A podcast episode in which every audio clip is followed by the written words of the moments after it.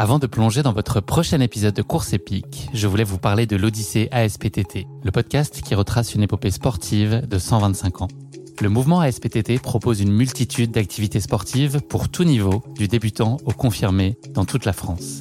J'ai particulièrement aimé dans ce podcast l'alternance entre les anecdotes historiques sur de nombreuses disciplines sportives et les témoignages en immersion des adhérents de l'association. C'est à la fois rythmé, vivant et instructif.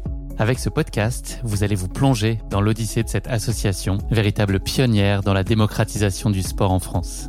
Et puis les quatre épisodes de l'odyssée ASPTT mettent en lumière ce qu'il y a de plus essentiel dans le sport selon moi. Les notions d'égalité, de solidarité, d'inclusion et d'accessibilité. Et dont la course à pied est d'ailleurs une très belle expression, vous êtes bien placé pour le savoir.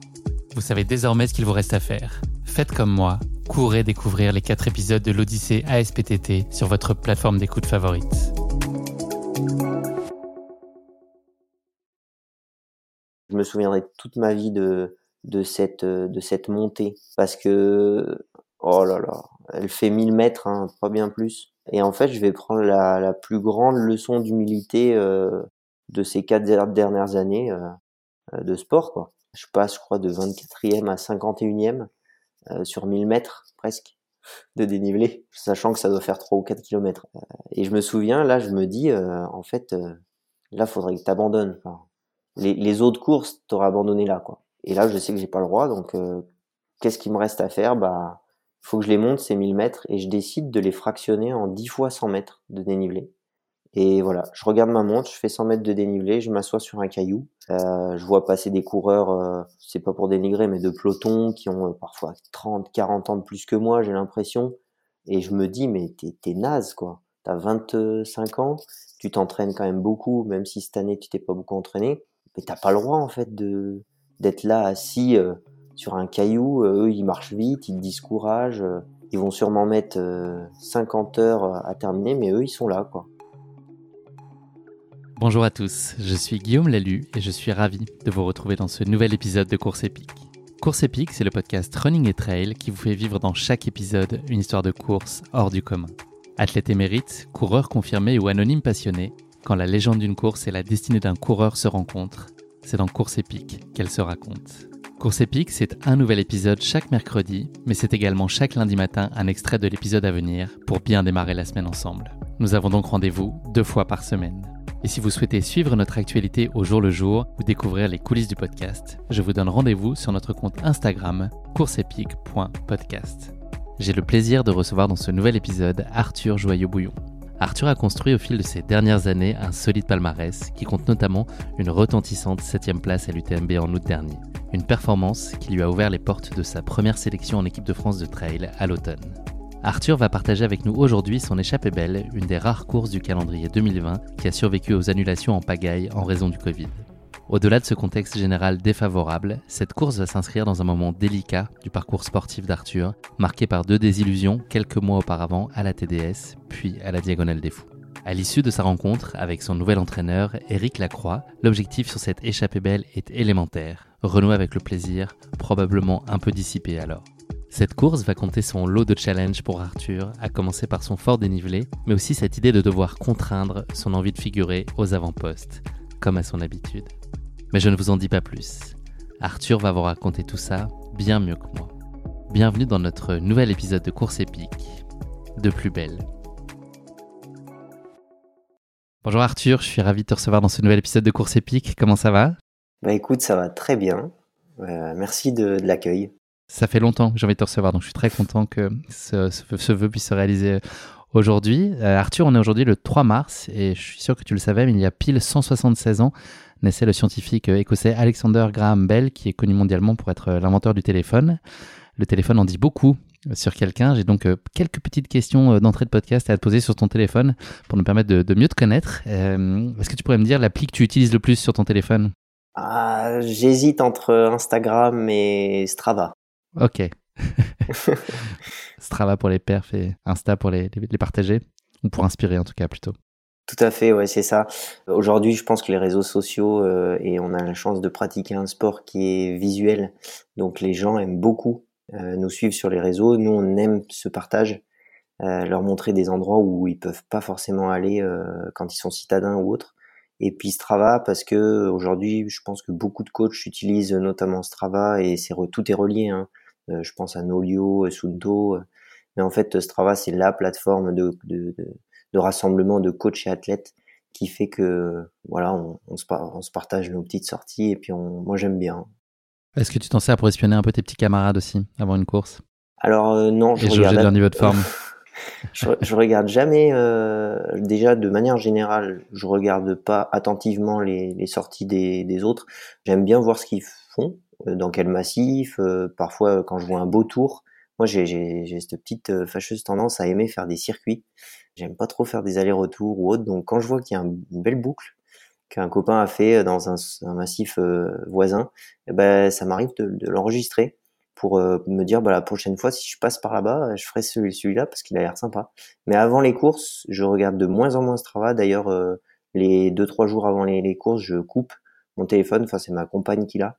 Donc moi, en fait, je suis focalisé sur mon entraîneur, moi et, et mes proches et ça me permet de, de plus me poser de questions. Est-ce que lui s'entraîne moins, plus?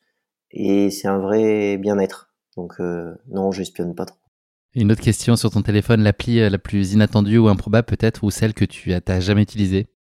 Est-ce qu'il y en a qui n'a rien à faire sur ton téléphone en théorie? ah, Alors je suis quelqu'un qui fait souvent du, du tri. Euh, que ce soit dans mes vêtements, dans... parce qu'on bouge beaucoup. Euh, dans mon téléphone, c'est pareil, les photos, les, les, applications, je fais pas mal de tri. Mais euh, alors là, comme ça, si je pense à une application, ça doit être vente privée ou quelque chose comme ça. C'est des trucs, ça, j'ai finalement, je crois que j'ai jamais utilisé, je dois encore l'avoir. ouais, c'est. Prochain objectif, supprimer le petit picto rose VP. Exactement. Dernière question, euh, l'athlète élite que tu as appelé le plus récemment, si tu regardes dans ton téléphone, là, on va trouver quel nom. Ah bah c'est simple, c'est Hugo Ferrari, parce que j'ai fait un podcast avec lui il y a, il y a de ça 3-4 jours euh, pour son, son, son Patreon. Donc voilà, on a, on a bien discuté, en plus c'est un super pote, donc c'est toujours euh, super de, de, discuter en, ensemble parce qu'on déconne beaucoup, on a un peu le même humour et puis on aime se retrouver sur les courses. Euh, donc là, c'était sympa de faire un petit débrief sur euh, sur sa chaîne. Et je pense que je vais je vais intervenir plus souvent avec lui. Euh, on a convenu de, de quelques rendez-vous pour discuter de plein de sujets super sympas. Excellent, une bonne nouvelle. On salue Hugo au passage. Merci beaucoup, euh, Arthur. Il faut quand même que je te dise que euh, Alexandre Graham Bell n'est pas l'inventeur du téléphone. C'est quelque chose qui a été euh, découvert assez récemment.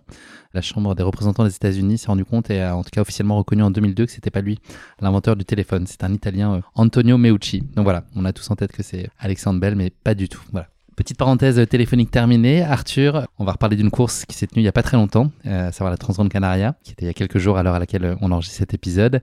C'est un ultra euh, d'ouverture de saison qui s'est particulièrement bien passé pour toi. Est-ce que tu peux nous en parler très brièvement? Oui, alors bah, très brièvement, ça fait 4 ans que je suis inscrit sur la Transgrande Canaria. Parce que pour la petite histoire, j'ai commencé le trail euh, il y a, allez, on va dire, le trail en 2015, l'ultra en 2017. Et au tout début que je suis allé sur YouTube, euh, voilà, il y avait très peu de contenu sur l'ultra, euh, en tout cas très peu de contenu qualitatif. Et je suis tombé sur une vidéo de la Transgrande Canaria. J'ai cliqué dessus et là j'ai pris un, un waouh quoi. Et je me suis dit mais en fait euh, c'est plus que du trail que je veux faire, c'est de l'ultra. Moi je, je, veux ressentir ça, je veux vivre cette vie parce que le trail, l'ultra pour moi c'est à chaque fois une vie. Il y a un début, il y a une fin, il y a plein de plein de plein de coureurs le disent, hein, mais voilà, j'invente pas. Et donc je me suis Sauf dit. qu'on n'a pas forcément envie que la fin soit le plus tard possible, contrairement à la vraie vie. Et par, parfois, c'est vrai qu'on est content d'arriver quand même. Il y a des fois, franchement, il y a des fois, on se dit, euh, ça pourrait continuer comme ça quelques quelques heures. Ouais, ça me déplairait pas, mais euh, mais souvent c'est vrai, on est content d'arriver. Euh, donc voilà, la Transgrande Canaria pour moi c'était l'ultra qu'il fallait que je fasse un jour parce que c'est celui qui m'a donné envie de faire, qui m'a fait découvrir déjà cette discipline. Donc ça faisait quatre ans que j'étais inscrit, puis voilà dans les Alpes, on fait quand même beaucoup de ski alpinisme l'hiver. Moi je j'adore ça, je viens du ski alpin. Je suis né dans le Vercors, donc euh, voilà, à deux ans je faisais du ski et pas du, de la course à pied. Hein. Donc euh, bah voilà, je, faisais la Pyramenta et puis vu que c'est très très proche, je pouvais pas faire assez de volume à pied. Et cette année, dans une optique aussi euh, cohérente de qu'est-ce qu'on va faire toute cette saison avec mon coach Eric Lacroix, on a convenu que c'était une très bonne idée hein, de, couper un peu le ski alpinisme et de, partir sur la Transgrande Canaria pour établir une base pour la saison 2023. Donc voilà, une course euh, que j'attendais avec impatience. Tu finis septième au scratch, on peut le dire. Oui, c'est ça, septième. Euh, alors, je m'étais pas forcément mis, déjà, je m'étais pas mis de, d'objectif de, place et je m'en mets de moins en moins parce que les niveaux euh, évoluent tellement, il y a tellement de d'élites qui vont sur telle ou telle course et parfois euh, qui, qui squeeze une autre course que moi c'est vraiment un objectif de temps souvent. Là j'avais dit à ma compagne, euh, écoute si je mets moins de 15 heures, contrat rempli et je serai hyper content parce que c'est pas mon format, faut le dire, c'est quand même très roulant. Moi je suis quelqu'un qui fait beaucoup beaucoup de dénivelé à l'année et peu de portions roulantes, j'aime pas forcément ça. Donc là c'était un petit défi aussi perso et j'ai pas été déçu c'est quand même très roulant. Sur les 20 premiers les 20 derniers, hein, ça part à allure 3,20, euh, j'ai regardé sur Strava. Et ça termine, euh, on termine à 4,30 à peu près. Donc septième, très content. Euh, J'avais jamais passé autant de temps en montagne avec le même coureur. Faut le dire aussi, j'ai vécu une expérience sportive, je pense inoubliable pour le coup, avec Jonas Russi, avec qui on se suit sur chaque ultra. On fait 7 et 8, 6 et 7, on est tout le temps hein. Et là, on a passé 14 heures ensemble, donc on était, franchement, on est devenus potes, on peut le dire.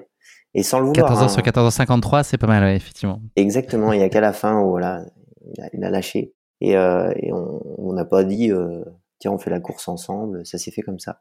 Donc très heureux de cette course, et puis voilà, le petit, petit clin d'œil à Courtenay qui, euh, une heure avant la fin, euh, nous passe avec un grand sourire, et, et c'est vraiment euh, super woman, quoi. Donc chapeau à elle. C'est l'occasion de rectifier pour moi une petite bêtise que j'ai dite. En fait, c'est elle qui est septième au scratch et toi, tu es septième masculin. Exactement. Et donc en 1453, et la course a été gagnée par Andrew Simon, encore une fois. Exact. Arthur, c'est habituellement la question de podcast qui s'est retrouvée un petit peu déportée plus tard dans, dans l'émission. Est-ce que tu pourrais te présenter? On fait les choses un petit peu à l'envers. mais la seule contrainte, c'est que tu ne peux pas parler de sport. Alors, tu as eu le loisir de le faire un petit peu là avec ta Transgrande Canaria, et puis on aura l'occasion d'y revenir un peu plus tard. Mais voilà, qu'est-ce que tu peux bien nous dire de, de toi qui n'est pas directement lié à ta pratique sportive? Alors, euh, il y a deux, trois aspects, je pense, qui vont être reliés à ça, mais tu vas voir, c'est, je vais éviter de parler de sport en, de, Je sens que tu vas feinter. Voilà. Non, mais tu, tu vas me dire. Je suis né dans le Vercors, euh, mes parents y habitent toujours. Donc, euh, j'ai commencé par le ski alpin à deux ans. Voilà, comme je disais, hein, je, faisais des activités beaucoup montagneuses. On a vécu dans ce cadre-là, village, avec tout le temps des amis qui venaient jouer au foot. Enfin, voilà, j'étais tout le temps dehors. J'ai toujours adoré ça. J'ai jamais eu, j'ai pas eu cette période, euh, contrairement à mon frère, ou plein d'amis qui, euh, à l'adolescence, un peu, euh, voilà, réfractaires de, oh bah tiens, on sort ce week-end, on va, j'en sais rien, moi, marcher, et au lieu de rester devant l'ordinateur ou la télé. Moi, j'ai toujours aimé les grands espaces, me sentir hein, libre au final. C'était là que je me sentais libre et bien. Donc, j'ai, j'ai grandi comme ça. Je me suis tout de suite orienté vers un, un lycée sportif donc euh, voilà, où, où j'ai fait euh, des études, alors pas de sport, hein, j'ai fait euh, un bac génie et mécanique. Pour moi à l'époque c'était un, un, défouloir, mon moment de, de bien-être c'était dehors, et puis par contre ma vie professionnelle je la voyais ailleurs. Et de fil en aiguille, j'ai découvert plein plein d'activités et j'en arrive à, aller en, en sport-études, STAPS, où là je me dis bah vu que j'aime tous les sports, je vais, euh, euh, partir sur euh, professorat de, PS. Donc voilà, j'ai passé mon master en, en, MEF, on appelle ça métier de l'enseignement, pour devenir enseignant en EPS. Et à cette période, il s'avère que voilà mes, mes résultats me permettaient d'entrevoir quelque chose. J'ai vu un, un, rêve de gosse. Plusieurs phrases ont fait écho en moi aussi. Euh, voilà, que si on tentait rien ou qu'on croyait pas en nos rêves, forcément que ça arriverait pas un jour. Donc euh, j'ai toujours gardé ça dans un coin de ma tête en me disant si tu y crois pas, tu y arriveras pas. Si on, on, m'a dit plein de fois, hein, ça, euh, enfin faut faire prof, faut faire tel et tel métier parce que c'est stable et tout ça.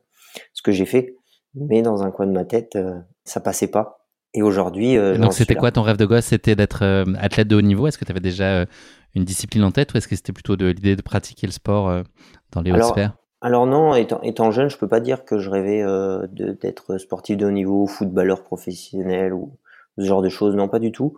Ça, c'est vraiment venu euh, plus tard, année lycée, où en fait, euh, bah, c'est vrai que je, à l'époque, je faisais sport-études natation, hein, faut le dire. C'est pas pas vraiment du trail, mais voilà, fallait choisir entre ski et natation en STAPS, et ça coûtait moins cher de faire de la natation, donc je me suis mis en sport études natation, ce qui m'a appris beaucoup sur le mental. Hein. Compter les carreaux. Compter les carreaux au fond de la piscine. Voilà, exactement.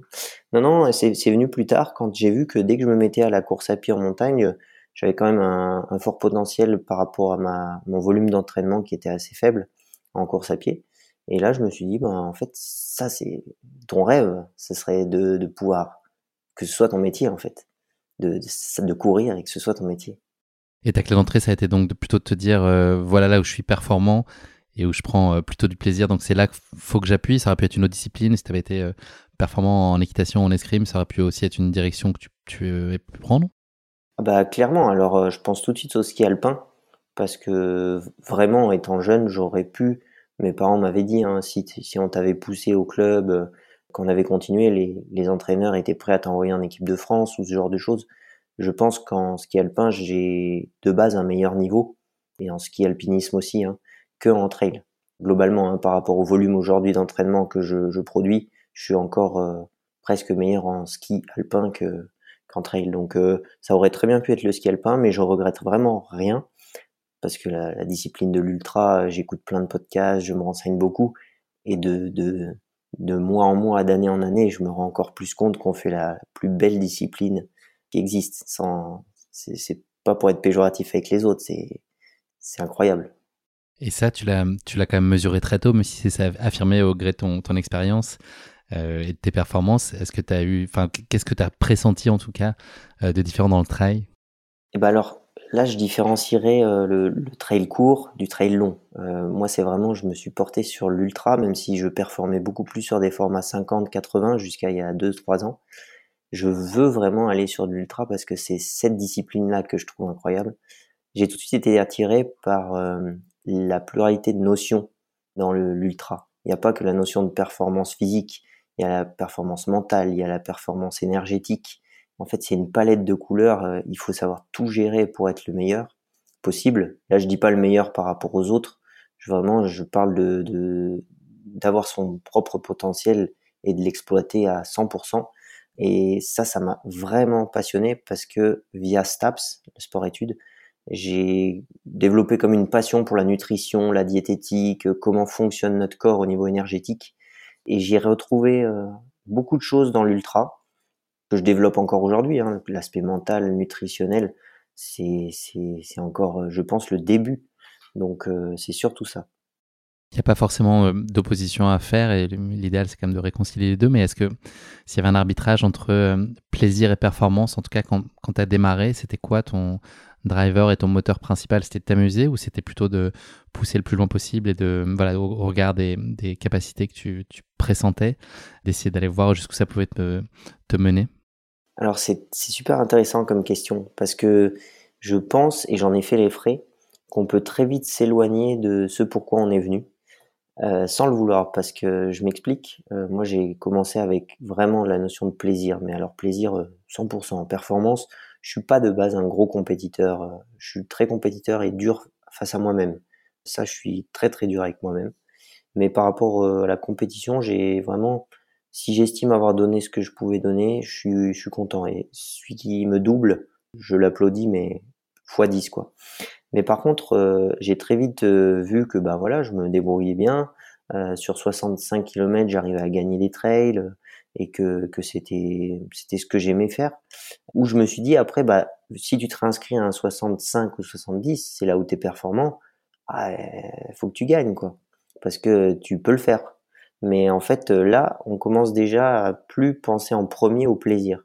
C'est-à-dire qu'on peut très bien s'inscrire sur une course qui, euh, sur le papier et sur le parcours, nous dit pas trop. Mais voilà, elle est bien placée dans le calendrier. Euh, donc, euh, bah, à la limite, j'aurais pu faire un marathon, quoi. Et, et c'est là où j'ai eu de la chance de rencontrer mon nouveau coach, parce que bah, moi, sur les ultras, ça se passait de moins en moins bien. En fait, parce que j'attendais un résultat. Euh, j'attendais quelque chose et j'avais perdu cette notion de plaisir du profil, plaisir d'être en montagne, de lever les yeux, ah ouais, en fait, je, je suis là parce que j'aime faire ça. J'aime courir. Le résultat, c'est l'aboutissement de, de plein de choses. Mais déjà, d'être là à l'instant T, moi, c'est ce qu'il me fallait. Donc, euh, il a réussi à me redonner cette notion de plaisir. Et je pense que si on prend du plaisir, on performe au niveau où on doit performer. Je suis très aligné euh, avec ta vision, c'est intéressant. C'est la discussion qu'on avait eue avec euh, Nicolas Martin aussi. Euh, si tu as l'occasion de, jeter une oreille à, l'épisode, à l'échange qu'on a pu avoir ensemble, c'est il lit vraiment les deux. Effectivement, à, que miser sur la performance, on peut aussi se fatiguer, s'épuiser et puis mal vivre les, années qui passent. Et puis la, chute de performance qui est un peu mécanique et, liée à ça. Arthur, je te propose qu'on revienne rapidement sur une autre de tes courses, un peu plus, un peu plus lointaine, mais pas tant que ça. C'est l'UTMB 2022, euh, sur lequel tu t'es particulièrement illustré là aussi avec une brillante septième place cette fois. Je t'avais croisé d'ailleurs dans la descente après Grand Col Ferré, j'étais avec, euh, avec euh, Nicolas de, Distance Plus. Bref, est-ce que selon toi, tu, tu ressens qu'il y a eu un avant et un après UTMB dans le, bah, toi sur ton propre regard sur la prise de, conscience et de confiance de tes capacités, mais aussi peut-être un regard plus global qui a pu euh, porter euh, euh, le milieu et pourquoi pas un public même un peu plus large. Est-ce que l'UTMB c'est forcément quelque chose à part en termes de portée? Bah oui, alors clairement l'UTMB, ça fait quand même depuis 2018 que j'y vais chaque année sur des formats de courses différentes parce que voilà, je trouve qu'il y a quelque chose à Chamonix. Moi, je dis toujours que quand je vais à Chamonix, c'est à chaque fois un peu plus dur d'y repartir parce que voilà, on est, on se sent chez nous en tant que. Parce qu'il y a plus de bouchons pour s'en aller, c'est ça? Ça aussi, ouais, c'est vrai. Surtout si on prend le tunnel du Mont Blanc. non, je, en vrai, euh, j'ai l'impression qu'on est une grande famille là-bas, que tout le monde a le sourire parce que tout le monde aime faire de, l'activité en montagne. Donc j'adore y aller.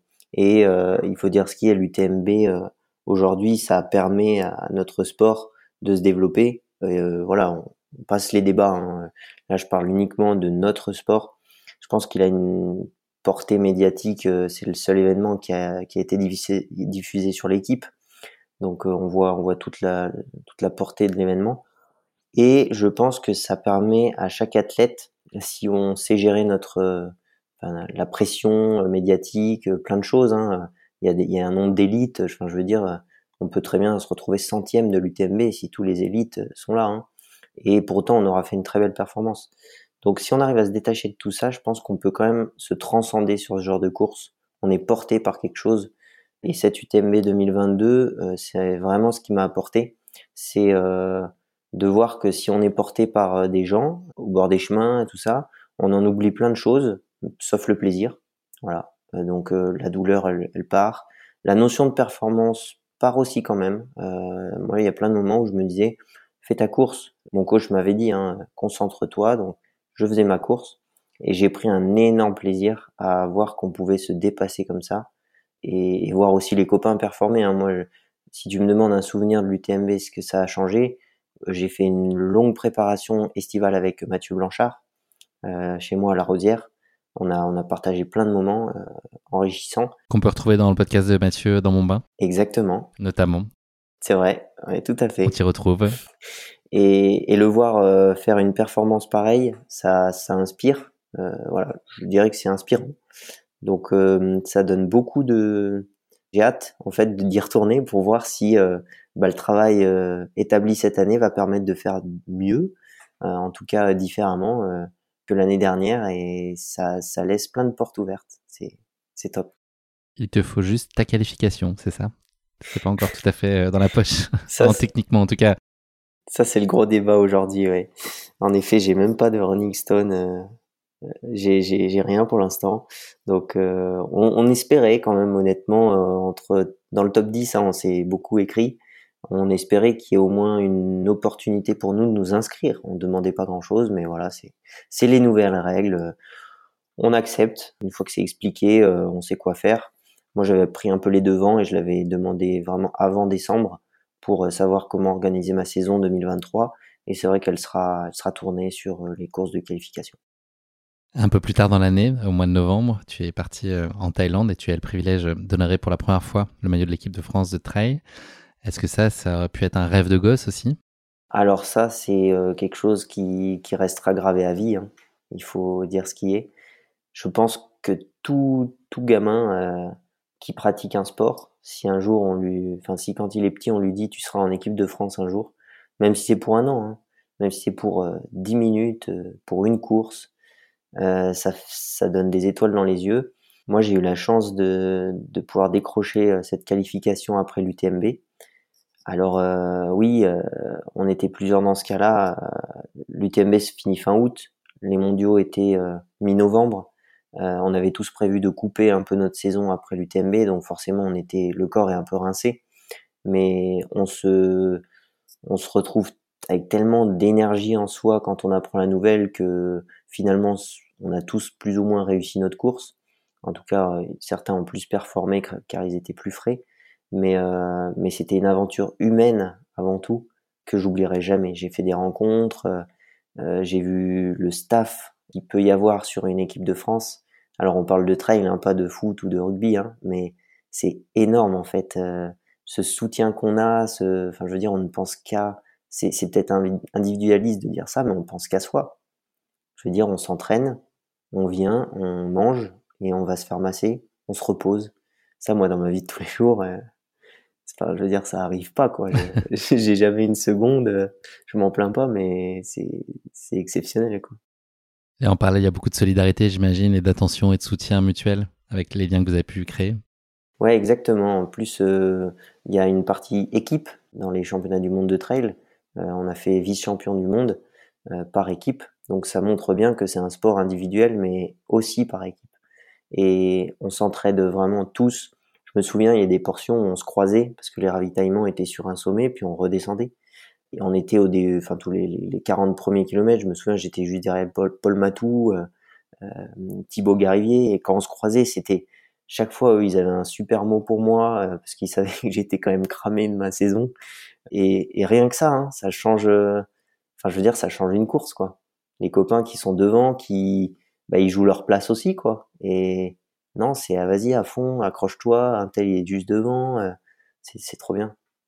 On parle de, cette course là qui a été euh, extrêmement plaisante pour toi, bien qu'elle ait été euh, difficile et que finalement elle tombe à un moment de la saison où tu n'étais pas en, pleine possession de tes moyens. De manière générale, c'est quoi les, pour toi les critères qui font qu'une course elle est réussie Donc vraiment les critères au sens très large, c'est quoi euh, qui, te, permet de se dire que voilà, qu'elle valait le coup d'être vécue?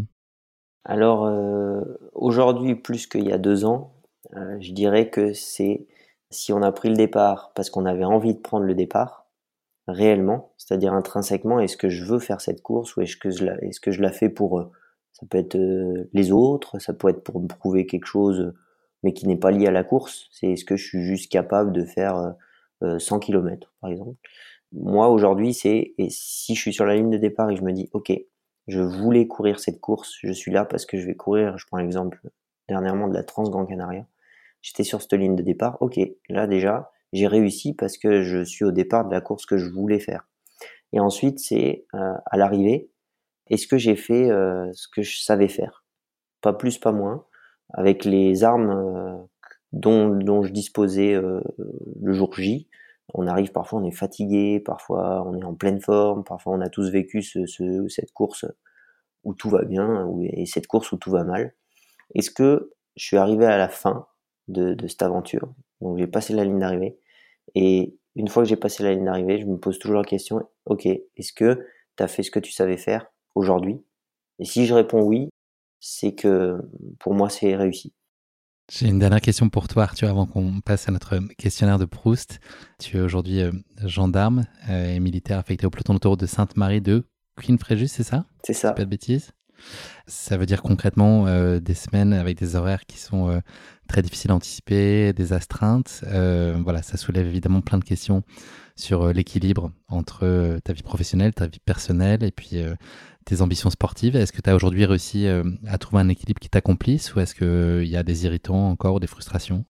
Alors euh, non, je vais être transparent, c'est, plutôt très dur. Euh, je me plains pas parce qu'on fait le choix d'être sportif de haut niveau ou non.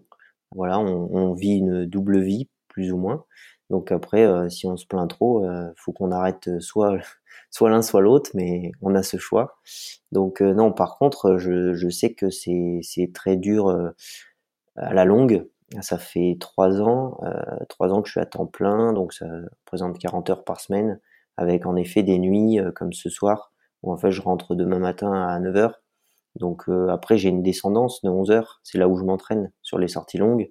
Mais voilà, on a un déficit surtout de sommeil qui est énorme parce que beaucoup de gens pensent que je, enfin, c'est vrai que sur les réseaux sociaux, souvent on me dit mais en fait tu travailles pas ou comment ça se passe? Parce que je fais énormément de volume, j'en ai besoin aussi, c'est mon c'est mon moteur euh, dans la vie. Mais euh, mais c'est bah on le prend sur le sommeil, on le prend sur la vie privée. Donc aujourd'hui j'ai on n'a pas trop de vie privée, j'ai pas trop de sommeil sur l'année quand je regarde. Donc je sais que c'est des paramètres qui sont pourtant très importants pour la performance. Et ça, c'est compliqué à gérer de plus en plus. Donc il va falloir faire un choix. Euh, je suis en plein projet professionnel de reconversion, enfin autre, donc je suis en train de voir pour qu'on ait une vie plus équilibrée et je pense que ça pourra que être bénéfique pour euh, pour l'ultra. Euh, ça c'est ça c'est clair et net. Donc là, l'idée c'est d'allonger et de faire évoluer plutôt la partie professionnelle de ta vie, c'est ça la sphère professionnelle. C'est ça, mais euh, je, je, vais je vais voir qu'est-ce qu'il est possible de faire, mais comme l'ultra se, se démocratise aussi, que qu'aujourd'hui on, on, voit de plus en plus de sportifs euh, pouvoir en vivre. Et à, l'époque, mis à part Kylian, François, euh, je pense à voilà ces deux-là parce que c'est ceux qu'on entendait le plus parler. Thibaut Barognan après, euh, quelques athlètes Salomon et internationaux, les Américains. Mis à part eux, je veux dire, moi combien de fois on m'a dit ouais c'est super mais tu pourras jamais en vivre, c'est dommage. C'est pas dommage de pratiquer, hein, mais c'est dommage de pas pouvoir en vivre. Euh, parce que c'est un des sports qui demande le plus d'entraînement euh, hebdomadaire à l'année. Enfin, je vois combien d'heures on s'entraîne. C'est, c'est lourd à porter pour euh, nos compagnons et compagnes. Donc, sauf pour mon chien qui, qui m'accompagne 80% du temps, elle, elle, se plaint jamais, mais, mais voilà. Merci beaucoup Arthur. Place donc au questionnaire de Proust. Je l'ai un peu spoilé il y a quelques instants. Question que j'ai jamais posée dans ce questionnaire, donc tu vas essuyer les plâtres, je m'en excuse. Ce que tu as appris ou ce que tu prends le plus de plaisir à apprendre dans la vie? Qu'est-ce qui te stimule, stimule ta, nourrit ta curiosité? Bah, Je dirais qu'apprendre, euh, si, si, si, je peux, je peux répondre à cette question parce que, en fait, j'adore, euh, comme je te disais, je suis très difficile avec moi. En fait, j'ai une passion pour apprendre sur mon corps. Euh, j'aime apprendre de mon corps, apprendre sur le corps humain, ce qu'il est capable de faire, et en fait, dans, le mettre dans des situations pour le, lequel en fait le corps humain est fait et d'aller exploiter ces situations. C'est-à-dire pour ça que je fais de l'ultra. C'est que j'ai lu euh, Born to Run, euh, enfin des livres très inspirants qui montrent qu'on est réellement fait pour courir, fait pour marcher longtemps et tout ça. Donc je me suis tout de suite dit, ben, si on est fait pour ça, moi mon corps, il est fait pour ça. Et je veux voir si vraiment ça fonctionne. Si, euh, bah ouais, je peux faire un ultra, je peux faire plus qu'un ultra, je peux faire... Euh, et, je m'étonne à voir que je pense que c'est grâce aussi à mon coach, mais je me blesse quasiment jamais. J'ai jamais eu de vraies blessures, du moins, mis à part des contractures, des petites, euh, des inflammations, j'ai jamais rien eu d'autre. Et c'est vraiment ça qui me, qui, ouais, je prends le plus de plaisir à apprendre, c'est comment mon corps peut réagir et jusqu'où il peut aller. Deuxième question, euh, tu en as peut-être parlé déjà précédemment, un moment qui a changé ta vie pour toujours. Ah, alors oui, j'en ai un peu parlé. Et je pense que c'est vraiment quand. Alors, je pourrais pas dire si c'est un jour, si c'est euh, un mois ou autre, mais c'est ce, ce, jour où je me suis dit que bah, personne n'était né euh, champion. Je pense que c'était en STAPS. Honnêtement, je pense que c'était au lycée quand j'ai commencé à apprendre la physio, l'anatomie, euh, le corps humain. Et je me suis dit, mais en fait, personne n'est né champion. Alors oui, on a une part d'inné et il y a une part d'acquis, mais la part d'inné est tellement faible et ça donne juste un petit coup de pouce à celui qui va se dire, ah bah en fait euh, ouais il est bon euh, sur un vélo parce que bah il a cette petite part d'inné et ben en fait il va continuer sur du vélo mais si un gamin a 3 ans euh, ou à 5 ans on le met sur un vélo il va être aussi bon que l'autre alors qu'il n'avait pas d'inné donc je me suis dit ça je me suis dit mais en fait on n'est pas né champion ceux que je vois à la télé et que j'adore et ils, ils, ont juste travaillé en fait. Et ils se sont même pas posé la question moi je suis un champion je vais je vais le, le rester je vais le devenir. C'est je vais travailler et euh, on va voir où ça va arriver, mais j'aurai pas de regrets. Et je me suis dit en fait ça jusqu'à, je me le dis encore aujourd'hui, hein, c'est euh, ouais alors faut être très discipliné, ça c'est sûr, mais euh, le travail payera toujours. Et je, je reste optimiste là-dessus, c'est qu'il y a des hauts, des bas, mais plus on bosse, plus il y a de chances d'y arriver. Donc euh, c'est vraiment euh, ce moment, je pense, qui, qui a changé ma vie parce qu'on a beau me dire après quoi que ce soit, j'étais persuadé que au fond de moi, quand il pleut, qu'il fait un temps exécrable, si j'y vais, déjà, je reviens toujours avec une banane pas possible. Je, plus, plus les conditions sont terribles, plus je suis heureux d'y être allé. Mais je me dis, eh ben là, toi, tu y es allé. Peut-être que d'autres y sont pas allés, et c'est ça qui va faire de toi euh, le futur toi, en fait. Très beau. Euh, dernière question pour toi, Arthur. L'émotion que tu gères le moins bien? Ah. Euh, encore aujourd'hui. Si, on me le dit. Moins simple pour toi. Ouais, si, on, me le dit souvent. Euh. D'ailleurs, c'est euh, mon coach et, ma chérie qui me le disent souvent. Suite au retour que je fais d'ultra, ou c'est surtout sur les courses, je dirais que c'est la peur de décevoir. la peur de décevoir, mais pas de me décevoir, de décevoir les autres. Parce qu'aujourd'hui, comme je disais, moi, me décevoir, je pense que je pourrais plus vraiment me décevoir si je prends le départ d'une course parce que je sais que mentalement, je vais au bout, sauf si j'ai une grosse blessure, sauf si je suis incapable d'avancer, je sais que je terminerai la course. Et si je la termine en 35 heures, eh ben c'est que euh, il, sera arrivé plein de choses et que j'aurais pas pu faire mieux. Par contre, décevoir les autres, ça c'est encore quelque chose, euh, une, émotion qui me qui vient de temps en temps sur les moments de faiblesse où je vois que je me fais doubler ou que ça va pas il y a un problème, moi je l'accepte, mais ceux qui sont à l'extérieur, ils vont voir le chrono défiler et dire, bah non, s'il n'est pas là, il, avait prévu de mettre 15 heures, il va en mettre 20. Et ça, moi, je me dis toujours, eux, ils sont là, ils, sont derrière leur téléphone, ils attendent que moi je fasse quelque chose de, bien. Et je sais qu'ils me le disent, hein, euh, on sait que tu donnes le meilleur toi-même, mais moi j'ai peur de les décevoir, parce que je sais qu'ils mettent beaucoup d'énergie à me suivre, surtout ma chérie qui est là tout le temps, à chaque course. Euh, et voilà, je me, c'est, c'est con. Et ton chien qui est là aussi 80% euh, du temps. Exactement. Alors, elle, j'ai pas trop peur de la décevoir parce que, en fait, si je m'arrête, euh, je la vois, elle s'amuse dans la neige, à l'entraînement, ça c'est, c'est pas un problème. Mais non, c'est plus ce sentiment d'être un peu redevable, de bien faire. Quoi. Voilà, mon coach, j'ai envie de lui, de lui rendre l'appareil et, et ça, faut que je travaille sur moi parce que c'est pas forcément, faut être un peu individualiste, penser à qu'à soi en cours pour être euh, dans cette bulle. Et peut-être se dire aussi que eux ont la même grille d'appréciation que toi, qui est de se dire que si tu as fait le mieux possible ce jour-là avec tes, armes, c'est en soi, euh, tu as, accompli ta mission, quoi. Et que tu sois 7e ou 13e, finalement, c'est peut-être pas là le sujet qui peut être fier de toi de la, même façon. J'avais Stéphane Diagana l'autre jour avec qui j'ai changé, qui disait parfois, moi j'ai eu des, des troisièmes places qui ont été ou des quatrièmes places qui ont été euh, exceptionnellement fortes et des réussites pour moi et puis des, des, premières places ou des deuxièmes places qui ont été des, illusions, quoi, qui étaient parce que c'était pas la façon dont il imaginait euh, réussir ce jour-là ou qu'il n'est pas satisfait de ce qu'il a livré, quand bien même le résultat était là, quoi. Non, exactement. Mais je trouve que c'est, c'est, délicat parce que il y a que nous qui sommes dans notre propre tête euh, avec nos émotions. Et parfois, on, nous, on a beau être euh, hyper heureux d'une place, il faut arriver à faire transparaître cette émotion ceux qu'on aime, enfin le même le public ou autre. Et c'est vrai que pour ça, bah, le, bon résultat, je veux dire, il n'y a pas besoin de l'exprimer, ça se voit tout de suite. On arrive, on avait dit qu'on voulait faire moins de 15 heures, on fait moins de 15 heures, ils savent qu'on qu'on est, c'est ouvert quoi. Donc parfois, euh, voilà, c'est plus, euh, on aimerait que les gens puissent rentrer dans notre tête et puis euh, se dire ah ouais, en fait, il est super content et bah, on est super content pour lui et tout va bien quoi.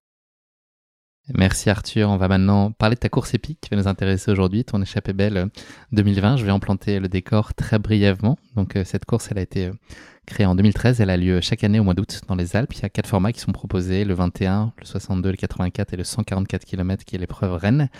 L'intégrale, c'est une traversée euh, technique et exigeante de part en part du massif sauvage de Beldon. Ce magnifique tracé donc de 144 km, je l'ai dit, et 11 100 mètres de D+, un beau petit morceau. Euh, tu confirmeras, je pense, fait euh, évoluer ses coureurs de sommet en sommet sur des sentiers techniques allant de 250 mètres à 2950 mètres d'altitude et offrant une vue imprenable sur les sommets enneigés. Le départ de la course est donné à Visil, en Isère. Elle sillonne ensuite des cols emblématiques tels que la Croix de Beldon ou le col de Morton avant d'atteindre Aigbel en Savoie. L'échappée belle offre à ses participants l'opportunité de découvrir ou de redécouvrir une trentaine de lacs d'altitude, des forêts, des crêtes panoramiques, des pierriers, des glaciers et pour les plus chanceux d'apercevoir chamois au bouquetin. Je ne sais pas si tu en avais aperçu lors de ta, ton édition, oui? Oui, j'ai eu d'autres choses, on verra après aussi. Tu vas nous raconter tout ça. Euh, voilà, l'échappée belle, donc c'est 90% de monotrace sur des sentiers escarpés, 15 cols et 40 km à plus de 2000 mètres d'altitude qui doivent être franchis avant d'arriver au terme de cette aventure. Le record de la traversée est détenu par un certain François Den en 23h55 et les derniers finishers franchissent habituellement la ligne en un peu moins de 56 heures. Voilà, comme on le dit souvent de cette course, ici on sème avec courage et persévérance et on récolte de l'émerveillement. Et je pense que tu en as récolté pas mal. Tu vas euh, nous raconter tout ça euh, voilà, très, très prochainement. On touche au but. Mais avant ça, Arthur, c'est le moment qui fâche, c'est la question qui pique. Euh, je pense que tu connais le podcast, donc tu vois à peu près de quoi il s'agit, à quelle sauce tu vas être mangé. je l'ai dit, l'échappée belle plante son décor dans le massif de Beldon. Et une Beldon, c'est ce qu'on peut souhaiter de mieux à un joueur de poker. Je vais donc te poser trois questions sur ce jeu de cartes bien connu, sous la forme d'un vrai faux. Est-ce que tu connais, est-ce que tu sais un peu jouer au poker ou pas du tout? Alors j'ai joué au poker euh, dans le sud euh, pendant mes vacances d'été, mais euh, je pense que ça se compte sur le doigt d'une main. Alors on va voir si j'ai des souvenirs ou pas. Parfait. On va voir si t'as une bonne main justement, c'est un langage de poker. Non mais il a pas besoin de, en, réalité il n'y a pas besoin de connaître les règles, donc c'est, tu vas voir, c'est très très ouvert. La première question, donc tu vas me dire si c'est vrai ou faux selon toi. La joueuse de poker norvégienne Annette Obrestadt a remporté un tournoi en ligne réunissant 180 joueurs en ne regardant son jeu qu'une seule fois sur l'intégralité de la durée de la partie. Est-ce que c'est vrai ou faux selon toi? Ah, ça me paraît, euh, ça me paraît impossible, mais en général, ce genre de questions impossibles, c'est possible, donc je dirais que c'est vrai. Absolument, sans trucage, effectivement. Elle a regardé voilà, seulement ses cartes euh, une seule fois, donc il y avait 180 joueurs. Euh, le seul moment où elle a regardé, c'est quand un de, ses, adversaires a fait un all-in. Voilà, l'idée c'était pour elle de montrer plus qu'il est important de regarder l'expression euh, des, des, joueurs qui sont autour de la table et leur position plutôt que de vraiment se concentrer uniquement sur son jeu. En tout cas, ça lui a porté chance ce jour-là. Et elle a gagné le, le tournoi en regardant une seule fois ses cartes. Excellent. Ça commence bien, Arthur. Deuxième question pour toi. Euh, Kylian Jornet a financé l'achat de son premier dossard à l'UTMB, l'Ultra Trail du Mont Brelan, après avoir gagné un concours de poker en ligne. Bon, ça, euh, ça je pense que c'est pas vrai, mais dans tous les cas, j'aurais dit que Salomon déjà était, euh, était sur le sur l'affaire Kylian et qu'il l'avait possiblement un peu aidé parce que j'ai lu tous ses bouquins et je sais qu'il performait déjà très très fort sur les formats plus courts comme Sierzinal ou autre avant, donc je dirais faux. Ouais, c'est faux. Mais bon, c'était pour le petit jeu de mots du Mont Brelan, voilà, ça, ça fait toujours plaisir. Bravo, 2 sur 2. Dernière question, euh, pas facile, tu vas voir. La partie la plus longue de poker a duré 8 ans. Ah punaise, il me semble avoir lu euh, quelque part et, et je, je, crois que c'était faramineux. Mais alors, est-ce que c'est 8, 6 euh, Allez, pour le, pour le côté euh, ultra trail, je dirais que c'est vrai. Et tu as raison, bravo. Euh, c'était dans un sous-sol de, théâtre. L'inscription, c'était 1000 dollars. Et donc voilà, les, joueurs ont joué pendant 8 ans. Ça paraît invraisemblable, mais il y a une fiche Wikipédia qui, explique euh, tout ça. Et ça a été joué en continu. Donc la partie 24 heures sur 24, 7 jours sur 7, entre 1881 et 1889. Et on estime qu'il y a 10 millions de dollars qui ont tourné en tout pendant toute cette, euh, partie-là, qui ont circulé pendant cette partie. Et voilà, ça s'appelle la Birdcage, de cette partie, si vous voulez en savoir plus. Bravo. On peut dire que tu es un as de la question qui pique quand même, euh, Arthur Je sais pas, mais euh, en tout cas, chapeau mentalement à ces joueurs. Hein. Je pense qu'ils sont prêts pour faire euh, toute. Je pense qu'ils avaient des bons ravitaux, à mon avis. C'était dans un petit salon, il y avait ce qu'il faut pour tenir le choc. Euh, Arthur, bah, je vais te laisser carte blanche maintenant, puisque voilà, c'est le moment pour toi de partager euh, ta course épique. Euh, pour remettre en contexte, parce qu'on a un peu tendance à, à oublier euh, cette période, mais je l'ai mentionné, la, la, course a pris corps en 2020, qui était une période délicate en raison du Covid. Est-ce que tu peux nous parler du, du, contexte qui était aussi assez particulier pour toi, et notamment ce premier semestre 2020 Exactement, donc pour revenir sur le contexte, en... ouais, c'était en 2019 que je crois que le Covid, ou tout début 2020 hein, que le Covid euh, s'est déclenché. Mars 2020, premier Mars 2020, exactement. Et en fait, depuis le 19 décembre 2019, j'étais en école euh, de sous-officier de gendarmerie pour ma formation justement, parce qu'avant j'étais euh, à temps plein à La Rosière, à station à 1900 mètres d'altitude, où j'étais saisonnier, donc euh, je pouvais m'entraîner vraiment comme je voulais en haute altitude. Voilà, je me retrouve en école de, de sous-officier à Dijon, où on me dit euh, très clairement euh, bon bah les entraînements vous oubliez, le sport de haut niveau vous oubliez. Bon, je demande juste si je pourrais courir euh, un petit peu. On me dit oui bah avant le petit déjeuner le lever le lever qui est à 5h15. Donc par contre faut trouver quelqu'un pour vous entraîner. Moi bah forcément je suis un peu débité parce que dans ma compagnie de 100 élèves, je suis le seul qui court et personne n'est prêt à se lever à 4 heures du matin pour aller s'entraîner. Bon, euh, ça m'avait mis un petit coup au moral euh, et je savais qu'il me fallait euh, un petit objectif quand je rentrais à la maison pour m'entraîner ou autre parce que sinon j'allais vraiment tout perdre. Donc voilà, je, je, regardais les courses, je m'étais inscrit sur plusieurs courses qui une à une s'annulent à cause du Covid. Donc période un peu dure et je vois que l'échappée belle se maintient. Donc je me dis bah c'est l'occasion en fait parce que toutes les autres années je prévoyais de faire une course de l'UTMB. Finalement c'est un mal pour un bien, on va dire, même si c'était quand même une période très dure pour tous les sportifs et toute la population en général. Je me dis, bah voilà, c'est l'occasion, je vais faire l'échappée belle. L'année où finalement je vais faire le moins de dénivelé de kilomètres, d'entraînement, de tout ce qu'on veut, je vais faire la course réputée comme la plus dure euh, en France. Donc euh, sacré, euh, sacré challenge. Et il s'avère que donc de décembre jusqu'à juin, je vais m'entraîner. Alors, faut pas qu'ils écoutent, mais je m'entraînais. Euh, On va biper. Ouais, exactement. J'avais pas le droit, mais j'allais m'entraîner euh, tous les matins de 4 heures à 5 heures sur la piste euh, en terre battue qui était à côté de mes logements en caserne, avec la frontale. Quand je voyais passer la garde, la patrouille de garde, j'éteignais la frontale, je me mettais, je me suis pris un petit bosquet. Donc j'essayais d'être à ce niveau-là quand la voiture passait, quoi. Je me opération camouflage. Non, tout à fait, ouais. Pour pas qu'il passe le mot, on a vu quelqu'un qui trouve quoi. Donc euh, j'ai fait ça. Lâchez pas les Doberman dans ces cas-là?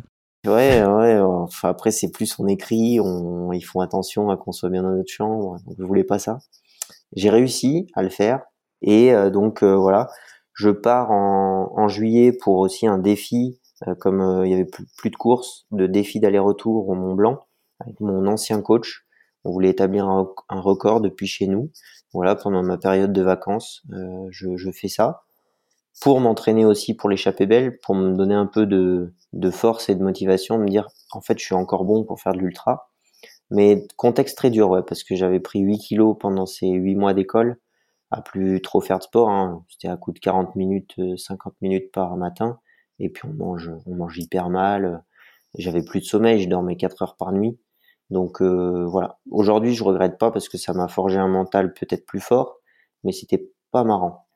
Donc voilà pour le contexte. Peut-être pas forcément, euh, pas forcément idéal, peut-être au regard aussi de, des ultras euh, que tu avais couru en 2019, qui était en l'occurrence la TDS et puis la Diag, sur laquelle c'est pas bien passé. Donc tu avais aussi un déficit de confiance peut-être lié à ces dernières expériences en course. Exactement, exactement. Donc c'était aussi quand j'ai fait ce, ce défi d'aller-retour au Mont Blanc, c'était avec mon ancien coach. J'avais déjà changé. On est resté très amis, hein, mais je veux dire, j'avais eu besoin de trouver quelqu'un qui allait me permettre de retrouver confiance en moi, euh, de plus être sur cette notion de d'entraînement via euh, des modèles euh, athlétiques, voilà, qui sont basés sur la vitesse, sur la VO2 max, sur plein de choses, mais plus sur des ressentis d'effort, sur reprendre plaisir. Le plaisir via la, vient et donne la performance. Toutes ces choses-là. Donc voilà, je suis parti avec Eric Lacroix et ça a été la première course et le premier ultra qu'on a fait ensemble où il m'a dit euh, c'est simple, je veux juste que tu prennes, tu retrouves plaisir à courir l'ultra et après on travaillera. Donc là, ce que je veux, c'est que tu termines la course et on débriefe après. Toi, c'est un discours que tu es en capacité de recevoir à ce moment-là. Est-ce que tu penses qu'il faut qu'il y ait un reboot et que tu remettes tout ça à plat et retrouver ce goût et ce, plaisir-là, c'est une nécessité absolue ou est-ce que c'est un peu contraint que tu te dis qu'il va falloir que tu revoies un peu peut-être ta façon d'apprendre tes courses? Où d'habitude tu pars plutôt euh, à bon train et tu es aux avant-postes, etc. Là, de peut-être de pas, de pas te cramer. Est-ce que c'est quelque chose que tu acceptes? Parce que pour toi, c'est clair que ça peut pas être autrement bah sur, sur le moment, je l'accepte totalement parce que en fait, il me met face à moi-même et il me fait comprendre que j'ai transformé une pratique qui me passionnait, euh, être en montagne parce que ça me fait du bien, parce que voilà, je regarde pas le temps de course, je regarde pas tout ça, je prends plaisir à une pratique, euh, on a appelé ça une pratique autodestructrice, c'est-à-dire que je, je me donne à fond sur mes entraînements, je fais tout à fond, je fais, je pars sur un ultra avec pas assez d'entraînement, mais j'y vais à fond euh, parce que il faut que je sorte cette rage qui était en moi à l'époque parce qu'on me privait en fait j'avais l'impression qu'on me privait de de faire ce que ce que j'aimais et je demandais rien à personne juste pouvoir m'entraîner et que ça on me l'enlevait. Donc il y en a ils, ils vont dans la dans la nourriture euh, ils deviennent boulimiques ou autres. Ben moi c'était boulimique de, de, de sport à intensité quoi. Et je gérais plus du tout mes, mes courses comme il fallait. Donc là, le discours qu'il a eu, je me suis tout de suite dit, euh, c'est un scientifique qui me parle et c'est lui dont j'avais besoin. Donc je vais l'écouter et puis on va voir ce qui se passe euh, par la suite. Qu'est-ce que tu t'attends à vivre avec cette échappée belle? Comment est-ce que tu projettes la course au regard d'un certain nombre d'incertitudes, au regard du dénivelé que tu mentionnais qui est euh, très important, particulièrement en tout cas sur cette course? Voilà, est-ce que c'est quoi les, les, zones d'ombre, toi tes envies, enfin qu'est-ce qu'est-ce que tu imagines que tu vas vivre avec cette course? Alors la première chose, je me souviens que je me suis dit, c'est j'ai bien fait de m'inscrire sur l'échappée belle parce que c'est c'est une course de cœur. Je suis né dans le Vercors, mais j'ai fait énormément de randonnées en Beldon. Euh, on a fait, je pourrais pas dire un nombre de refuges euh, dans lesquels on a dormi avec mes parents en Beldon. Donc je connaissais quasiment tout le parcours, juste sauf la fin que je connaissais pas. Donc euh, hyper heureux et excité comme un enfant de me dire en fait je vais repasser par des sentiers que j'ai empruntés où j'avais 11, 12, 13, 14 ans.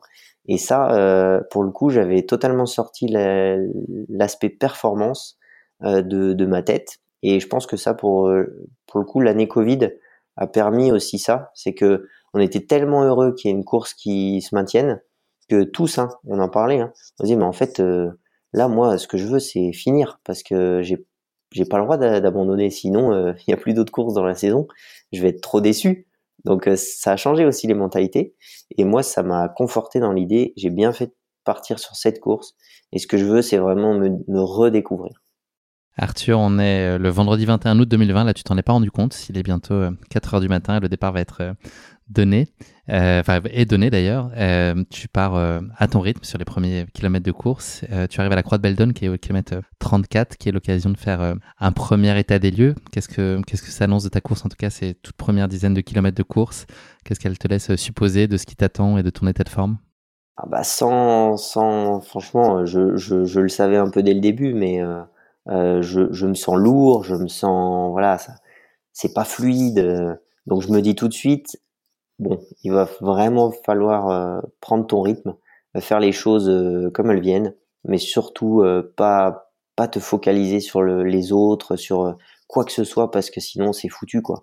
Faut reprendre ta pratique d'il y a quatre ans, voilà, je suis dans le peloton, je fais ma vie et puis on verra ce qui se passe après 20 heures d'effort. Il faut dire que j'avais jamais couru aussi autant de temps et, et donc c'était une découverte. Donc voilà, je croise. faut, savoir que la, la croix de Beldon, il y a une portion en gros c'est une petite demi-heure où on monte à la croix, euh, au pic de Beldon, et on revient par le même itinéraire. Donc on voit les coureurs qui sont 25-30 euh, minutes devant. Donc en fait, je, je retrouve euh, bah, les, les, gars avec qui normalement je suis, c'est-à-dire Cédric Chavet qui gagne l'épreuve, Hugo Ferrari et son frère, où ils me disent bon courage quoi. Donc bon petit petit coup au moral, mais mais voilà, je sais que je retrouve des sentiers euh, que je connaissais il y a longtemps. Mon père était monté euh, à un refuge, j'allais le voir. Donc je, je positive quand même assez bien, pas de blessures. Euh, le parcours est fabuleux. Donc euh, bon, je. T'as un copain qui est avec toi aussi que tu retrouves à peu près un peu un peu après le 35e. Ouais, un petit peu après quand même. Hein. Ça, on va voir, mais ça va être long. Hein. Donc euh, non, non, à ce moment-là, je suis avec des coureurs euh, qui, qui, voient le trail comme moi, je dois le, voir. Euh, c'est-à-dire qu'on, je me souviens, on passe devant un lac qui commence à faire super chaud. Bon allez, on se prend un kiff, on saute dans le lac, quoi, tout habillé, parce que voilà, on n'est plus trop sur la notion de, de performance et de temps, mais de plaisir. Donc ça, ça m'a fait beaucoup de bien. Et non, il y en a qui propose un barbecue, tu lui as dit ok, on reste une petite heure, euh, j'ai de la mayonnaise, c'est parti. Ouais, si je digérais correctement un peu tout, j'aurais pas dit non, mais là, c'était me tirer une balle dans le pied, quoi. Donc euh, non, non, euh, jusqu'au 65e kilomètre, là où on a le droit justement au pacer, j'arrive à faire ma vie et finalement au niveau du classement, je m'en rends pas compte, mais je suis quand même encore dans les 20, je crois que je suis 21e ou 22e ou 65e, là où il y a le plus de casse. Donc jusque-là, franchement, euh, plutôt étonné de, de, la façon dont, dont je, je, fais ma course avec le peu de volume que j'avais. Là, tu es avec euh, ton copain Sébastien Chéniaud que tu avais retrouvé un peu plus tôt, qui te dit que lui, justement, il va être de ceux qui lâchent à ce juge de paix quelques kilomètres 65 où habituellement euh, un certain nombre de, de coureurs euh, drop. Et puis finalement, il repart. Et toi aussi? C'est ça. Alors moi, j'écoute vraiment pas euh, pas ces discours-là. Enfin, je les entends, mais je les je les prends pas pour moi parce que je sais que j'ai pas le droit en fait d'arrêter. Donc qu'on me dise ah, c'est dur, moi là je suis cramé, je vais peut-être arrêter je veux pas l'entendre parce que moi j'ai juste pas le droit, quoi. Je me l'interdis. Donc en effet, au 65e, c'est là où la plupart des coureurs euh, élites et, les autres aussi, je suppose, retrouvent leur pacer, ce qui permet quand même une grosse grosse aide euh, mentale et, et pas physique parce qu'ils nous poussent pas, mais ça, ça, ça, fait oublier quand même plein de choses. Euh, finalement, il repart. Alors je vois, euh, je me souviens Aubin Ferrari qui, je crois qu'il s'était blessé au genou, il peut pas repartir. Donc là, je repars en plein cagnard euh, et, je, et je me souviendrai toute toute ma vie de de cette de cette montée euh, suivante. Parce que kilomètre 70 oh là là elle fait 1000 mètres hein, pas bien plus. Mais alors euh, plusieurs choses. C'est que je repars tout seul alors que je vois mes mes potes qui sont deux enfin accompagnés de leur pacer qui discutent et tout et en fait je vais prendre la, plus grande leçon d'humilité euh, de ces quatre dernières années euh, de sport. Quoi. Je passe, je crois, de 24e à 51e euh, sur 1000 mètres presque de dénivelé, sachant que ça doit faire 3 ou 4 kilomètres. Hein. Et je me souviens, là, je me dis, euh, en fait, euh, là, faudrait que tu abandonnes. Les, autres courses, t'aurais abandonné là, quoi. Et là, je sais que j'ai pas le droit, donc qu'est-ce qui me reste à faire? Bah, il faut que je les monte ces 1000 mètres et je décide de les fractionner en 10 fois 100 mètres de dénivelé, parce que dans la tête, ça passe plus vite. Et voilà, je regarde ma montre, je fais 100 mètres de dénivelé, je m'assois sur un caillou, euh, j'arrive plus à m'alimenter, enfin voilà, c'est c'est le moment pas bien qu'on a tous connu. Sauf que là, ça dure, euh, je sais plus, faudrait que je regarde, je pense que j'ai dû mettre 3 heures à monter. Euh, je vois passer des coureurs, euh, c'est pas pour dénigrer, mais de peloton qui ont parfois 30, 40 ans de plus que moi, j'ai l'impression.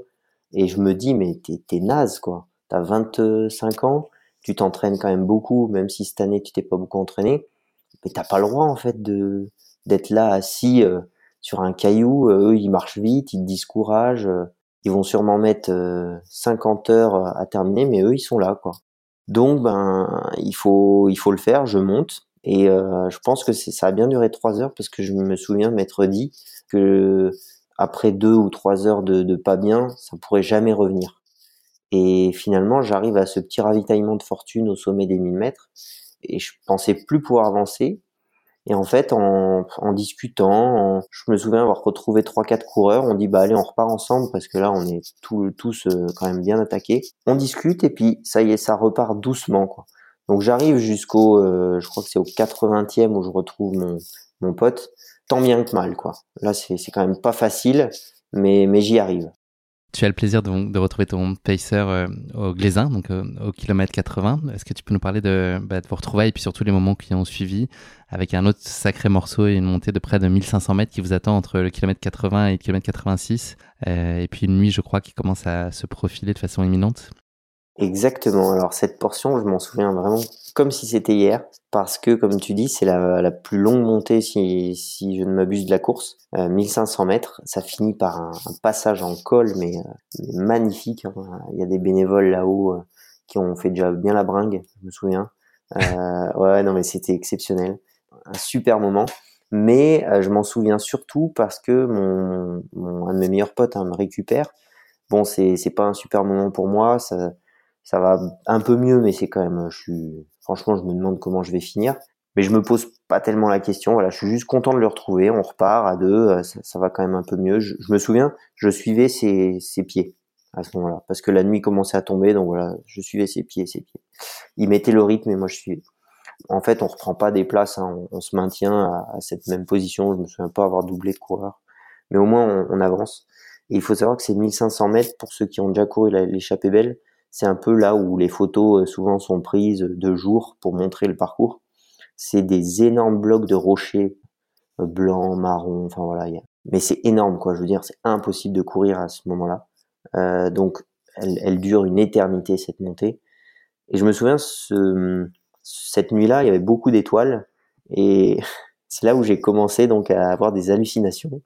La première chose, c'est que j'étais persuadé que le sommet de la montée, ça mon pote l'a compris plus tard, hein, mais que moi je voyais les étoiles en haut et je lui disais mais c'est super loin, on va jamais y arriver quoi. Il disait si si c'est pas tant loin que ça et tout. Mais au bout d'un moment en fait quand on était au sommet, moi je lui ai dit euh, ah mais c'est encore super loin. Il a compris que moi je, les frontales pour moi c'était les étoiles quoi. donc effectivement, ça fait un, bon petit dénivelé. on serait jamais arrivé. Bon, ça c'était vraiment tout petit, hein. mais je me souviens, il a aussi compris que ça y est, ça partait en, cacahuète quand je lui disais mais t'as vu tous les patous qu'il y a franchement, c'est, c'est dingue. Moi, j'adore les chiens, hein. ah, donc j'en ai pas peur, mais je lui disais ça. Alors au début, il se dit, bah, moi, je les ai pas vus, moi.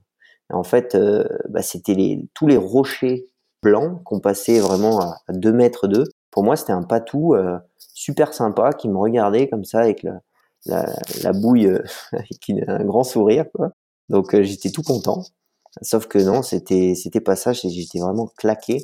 Comme je l'ai dit, ça faisait je pense là à ce moment-là, depuis la fin de journée, je m'alimentais plus. Euh, J'arrivais que à manger des, des, des, compotes de pommes.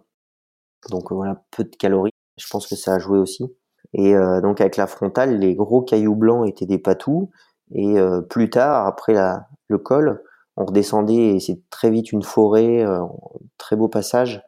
Et là où, où perd les, les rochers, euh, blanc-marron, on passe sur des souches d'arbres coupées. Et en fait, là, euh, là pour moi, c'était des singes. Des singes euh, assis comme ça, qui me regardaient sans rien dire. Des gros singes. Et je lui dis ça. pas un petit peu, non? Alors euh, non, de mémoire, ils étaient vraiment stoïques, quoi. Et, et là, c'est marrant parce que je me souviens de l'avoir dit à mon pote, mais en connaissance de cause, c'est-à-dire, je lui ai dit, ah, là, Guillaume, tu sais que je vois des singes, je vois des singes je m'approchais de la, de la souche d'arbre coupée à 50 cm, puis ça redevenait une souche d'arbre parce que je me disais, le cerveau est quand même pas bête. Euh, en donne il y a des bouquetins, il y a des chamois, des patous éventuellement, mais pas de singes quoi. Lui là, il, il, rigolait juste, il répondait pas trop à ce que je disais, mais euh, mais arrivé au, au, kilomètre, euh, je crois que c'était euh, au centième, si je dis ouais c'est ça, c'est au centième super kilomètre. le kilomètre ouais, ouais, exactement. Euh, là, on a retrouvé ma chérie euh, et je me souviens, il, lui a direct dit euh, bon là, faut qu'il aille dormir. donc moi, moi, j'ai suivi. Hein. J'ai pas demandé à repartir tout de suite. Euh, T'as pas eu le choix, surtout c'est ta, ta, compagne qui te l'a imposé, tu peux nous le dire Exactement. Non, elle me connaît quand même mieux que je me connais, donc euh, j'étais j'étais un peu palo. Euh, et là, elle me dit, écoute, t'as jamais fait ça, mais il faut que tu dormes. Donc il faut que tu fasses une petite sieste. Tu vas dormir, je te réveillerai. Donc elle me met sur un matelas. Il y avait des, c'est bien là-bas, il y a des tentes euh, où on peut dormir sur des lits de camp. Donc je dors 20 euh, minutes, entre 20 et 30 minutes, parce qu'elle sait que moi mes siestes, euh, ça doit pas dépasser 30 minutes. Donc elle me, je m'endors tout de suite. Hein. C'est incroyable. Comme une souche. Oh là là, comme une souche. Et là, elle, elle me réveille. Euh, pour moi, c'est impossible que je reparte. C'est, je tremble de partout. On est en pleine nuit dans Beldon à 2000 mètres d'altitude. Enfin, alors je me souviens, il y a un feu de camp, et elle me dit, bon allez maintenant, t'es réveillé, il faut repartir. Faut pas se poser la question, elle a raison, hein, faut, faut que je reparte. Donc elle me met une petite tape au cul, paf, allez. Sauf que moi, intelligemment, je prends à droite, puis je vais me mettre au bord du feu, quoi. Comme quelqu'un qui se réveille d'une soirée à 3 heures du matin parce qu'il était euh, complètement euh, mort, bah ouais, il veut, il veut être tranquille, quoi. Donc euh, je, je me cache en fait et je me mets au bord du feu, je me réchauffe, hop, elle me voit. Punaise. Heureusement, hein, au final, hein, parce que sinon je serais pas reparti. Donc hop, elle me dit non, il faut repartir là, tu repars. Donc je repars. Euh, c'est la première fois de ma vie que je dormais en course. J'avais jamais fait plus de plus de 25 heures de course. Hein. Euh, je crois que c'était sur la Diag où j'avais j'avais bâché au 20, à la 20e heure ou 22e heure. Donc déjà une belle expérience, savoir ce que c'est que dormir en course. J'ai pas refait depuis mais je repars. Euh, c'est horrible. Franchement, la première demi-heure, euh, c'est terrible. Je, je, me souviens avoir vomi tout le repas que j'avais mangé une demi-heure avant, tellement la tête elle tourne. On, on sait plus où on est, pourquoi on en est, pourquoi on est transpirant, les bâtons. Et ça, franchement, c'était très dur ce moment.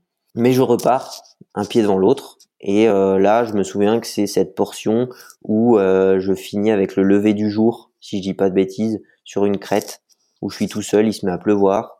Et là, je sais que pas bien longtemps après, il y a un autre ravitaillement, euh, je crois que c'est au 120e, donc il y a quand même 20 km, ouais, c'est assez long. Mais en gros, quand je les revois, il fera jour. Et, et franchement, je sais pas ce qui s'est passé là. Euh, mon corps, et je pense que c'est le corps humain qui est fait comme ça, mais il a fait un reboot euh, de tout ce qui s'était passé la veille. Alors avec le peu d'énergie que j'avais, hein, euh, je suis pas reparti frais. Hein. Mais voilà, j'ai commencé à pouvoir courir, à pouvoir un peu m'alimenter. et là, je me suis dit, ouais, mais en fait, peut-être que je vais pouvoir finir la course et ça va être, ça va être cool. Donc j'arrive au 120e euh, avec plus d'avance, bon beaucoup de retard, mais plus d'avance que ce que prédisait euh, Life Trial. Donc euh, bah, mon pote qui m'avait lâché au centième pour me récupérer au 120e était avec. C'est un pacer alternatif un peu, c'est ça? Exactement, il n'était pas assez entraîné pour tout faire. là, il me retrouve avec. Et là, il te voit arriver avec la grosse banane, trop facile. Il y a un switch total. Exactement, ils comprennent pas. D'ailleurs, ils me le disent. Hein, je me souviens très bien. J'arrive et tout. Et ils me disent, euh, mais, mais en fait, on t'attendait pas avant une heure, une heure et demie. Euh, Qu'est-ce qui s'est passé? Je leur fais, bah, je sais pas, ça commence à revenir. Est-ce que tu penses que le, c'est le, le sommeil et donc c'est plutôt les, les, conditions physiques dans lesquelles tu es qui fait que tu retrouves ce nouvel élan ou est-ce qu'il y a aussi quelque part joue cette idée de se dire qu'il n'y a pas d'enjeu de place, de position et que tu vas quand même euh, relativement à ta main? Est-ce que cette espèce d'apaisement psychologique contribue aussi au fait que la course elle peut aussi prendre une dimension plus légère? Alors, j'ai pas pensé euh, à cette notion de performance, je t'avoue. Pour moi, c'était plus lié à deux facteurs. C'était euh, d'un, tout de suite, je me suis dit, bah, t'as bien fait de dormir, parce que c'est, en fait, dans, ta tête, euh, la course, elle a commencé à super coller. C'est étonnant de dire ça, mais pour moi, le, la course, elle avait commencé à mon réveil.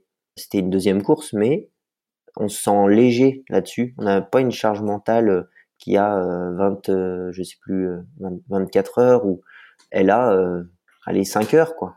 Donc ça, je pense que ça a joué, parce qu'on peut pas parler de récupération physique en 20 minutes. Hein. C'est plus mental. Mais il y a eu ça. Et deuxièmement, je pense que c'est là où je dis que tout le monde peut ressentir ça. Le corps humain, il est fait pour faire du très très long et brûler des graisses au final. Et je pense qu'en fait, il, il s'est vraiment adapté à cet effort d'ultra et de très très long.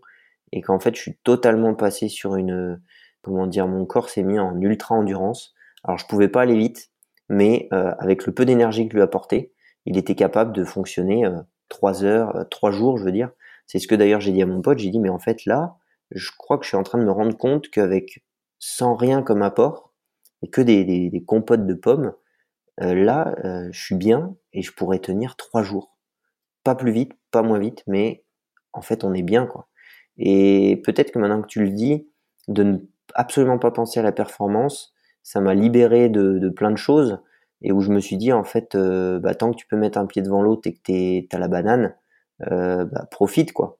Et donc, quand quelque chose va bien, bah, l'autre va bien, et puis de fil en aiguille, ça, les choses reviennent. Donc, euh, c'est peut-être ça aussi. Donc, votre fin de course, elle s'est ensuite passée de façon idéal. On a profité aussi pour grappiller euh, quelques places euh, au classement, même si c'était pas le sujet, mais c'est toujours un, indice en tout cas de, la performance et de l'état de forme dans lequel tu peux être euh, à ce moment-là. Oui, exactement. C'est à ce moment-là, c'était vraiment un plus. Et d'ailleurs, je me souviens que tous les coureurs qu'on a doublés, on les a pas doublés en se disant on les double et puis on, file. On est resté à chaque fois avec eux un petit moment à discuter. vu qu'on est avec nos pacers, ça fait tout de suite des petits groupes de, de 4, 6 et c'était franchement super. On, pouvait parler et puis après bah oui, on partait parce que moi je me sentais de nouveau bien.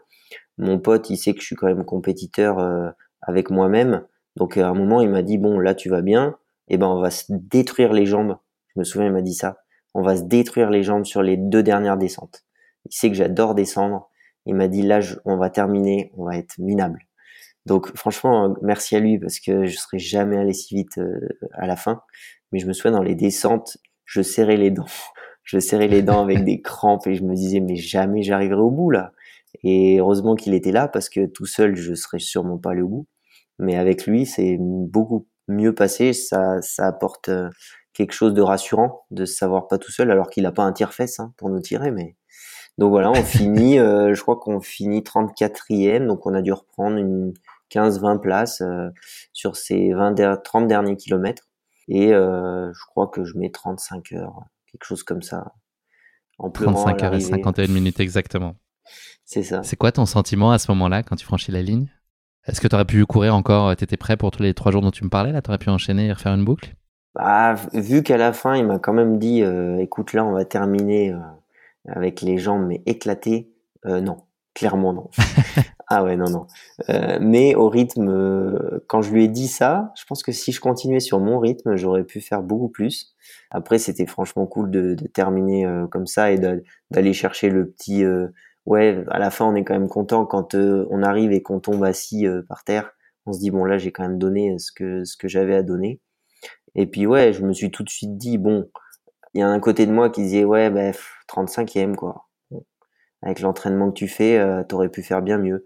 Mais tout de suite, je me suis dit, attends, il va falloir faire un retour à chaud de qu'est-ce que tu as appris pour la suite. Et pour te dire, encore aujourd'hui, euh, je m'en sers sur chaque course de l'échappée belle. Euh, quand je fais mes petits, ma petite liste de pourquoi je prends, part à cette épreuve. voilà, j'écris des, des, deux, trois petits trucs importants. Et je sais que dans un coin de ma tête, il y a toujours cette échappée belle. Et c'est en ça que je trouve que c'est intéressant de parler de cette course aujourd'hui, et c'est en ça que je trouve qu'elle est épique, au-delà de, la difficulté qu'elle présente et de ce que tu as connu, c'est derrière tout ce qu'elle a permis de construire et ton, ton changement d'état d'esprit, ce que Eric t'a apporté aussi dans la façon d'appréhender les courses autrement et trouver ce nouveau souffle.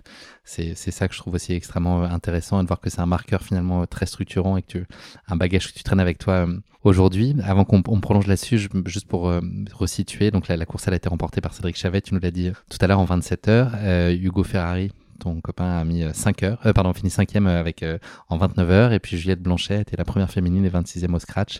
Elle arrivée quelques minutes avant toi, 35 heures et 5 minutes.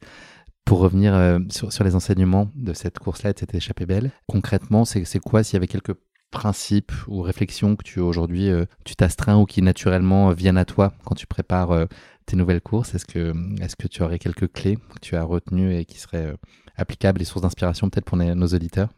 Alors la, première chose, c'est que je me suis dit, toutes les futures courses que je vais faire, je veux me dire que le plus important, c'est le plaisir et aller au bout si déjà ces deux critères ils sont, euh, ils sont là, c'est que j'aurais réussi et il faut que je m'en persuade parce que c'est ce pourquoi je fais de l'ultra à la base. on a tous participé à notre premier ultra trail pour terminer, je pense. C'est pas dit, euh, moi je veux le gagner, quitte à, quitte à tout perdre.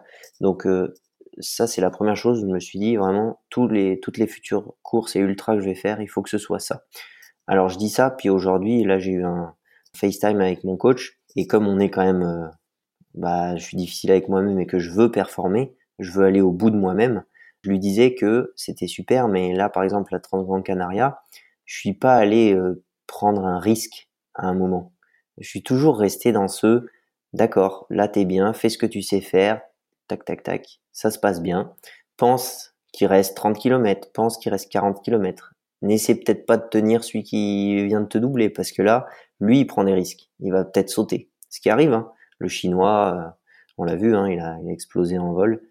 Mais du coup, on s'est dit que pour les prochaines courses, vu que j'avais de nouveau acquéri cette, euh, cette notion de plaisir et de terminer les courses avant tout, on veut quand même tenter sur certains objectifs d'aller pousser mon corps jusqu'à ses limites. Et je trouvais ça super intéressant ce que Mathieu disait, Mathieu Blanchard, il disait que finalement il connaissait pas ses limites et qu'il voulait les trouver. Donc pour ça, faut prendre des risques faut par exemple au kilomètre 100 sur 140 se dire eh ben là peut-être que moi je j'irai pas parce que je vais terminer ou peut-être pas terminer, je vais sauter, mais si je tente pas, je le saurai jamais. Donc je dis ça puis voilà parce que peut-être que dans le futur, je j'annonce pas que, que, je termine toutes mes courses, il y aura peut-être des risques de prix donc euh, mais quand même. Est-ce que c'est des risques que tu es prêt à prendre sur tes objectifs A ou ton objectif A de l'année qui est euh, probablement euh, l'UTMB? Est-ce que c'est est-ce que c'est des risques que tu es prêt à prendre sur ce type de course ou tu vas plutôt le tester avant sur des objectifs hein, secondaires pour éventuellement valider si ça fonctionne que c'est une carte à jouer pour faire une espèce de all-in pour le coup sur l'UTMB? Non, voilà, c'est ça. C'est sur l'UTMB. avant tout, c'est l'objectif majeur. Donc, qui dit objectif majeur, faut que ça remplisse ce que je disais avant, c'est terminer avant tout, plaisir avant tout. Et c'est ça. Si je peux avant sur d'autres courses aller trouver ce point de rupture, que je connaisse en fait mes limites actuelles pour les dépasser plus tard, mais actuellement elles sont là. Euh, ça pourra que m'aider pour l'UTMB 2023 à savoir justement. On parle de bol vide au départ de la course et à la fin de la course, il faudrait qu'il déborde.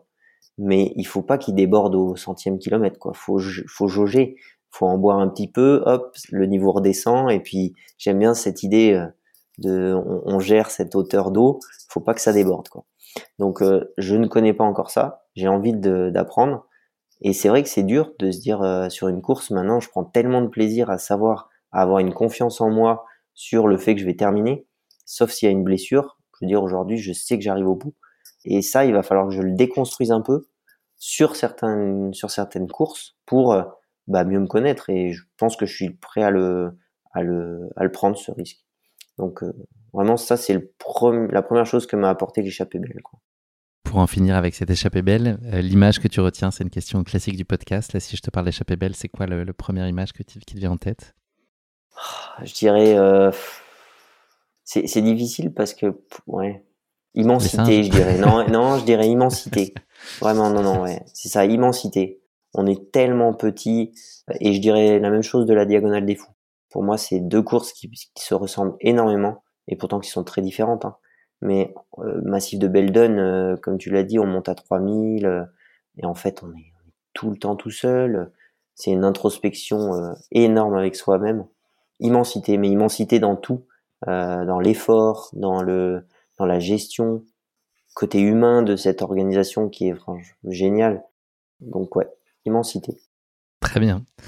Arthur, euh, on a parlé un petit peu d'avenir, on a vu que l'UTMB était euh, le gros rendez-vous de ton année.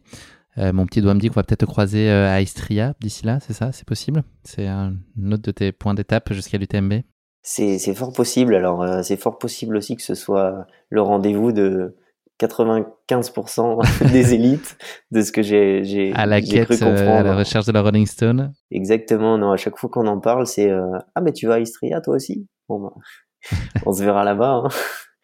Donc euh, non, ça va être super parce que au final, moi, j'adore les courses où il y a énormément de niveaux parce que je suis persuadé, comme je disais, que c'est sur ces courses-là qu'on se donne le, le plus et on s'aide en fait mutuellement. Donc j'ai hâte d'y être. Un format encore euh, peut-être plus roulant que Transgran Canaria, mais c'est voulu pour euh, de nouveau travailler les points faibles pour l'UTMB 2023. Et ce sera, comme je l'ai un peu teasé tout à l'heure, euh, une des deux courses où euh, il va falloir euh, aller chercher sa limite et pour se connaître. On va suivre ça de près. Donc c'est mi-avril. pour nos auditeurs qui voudraient suivre avec attention.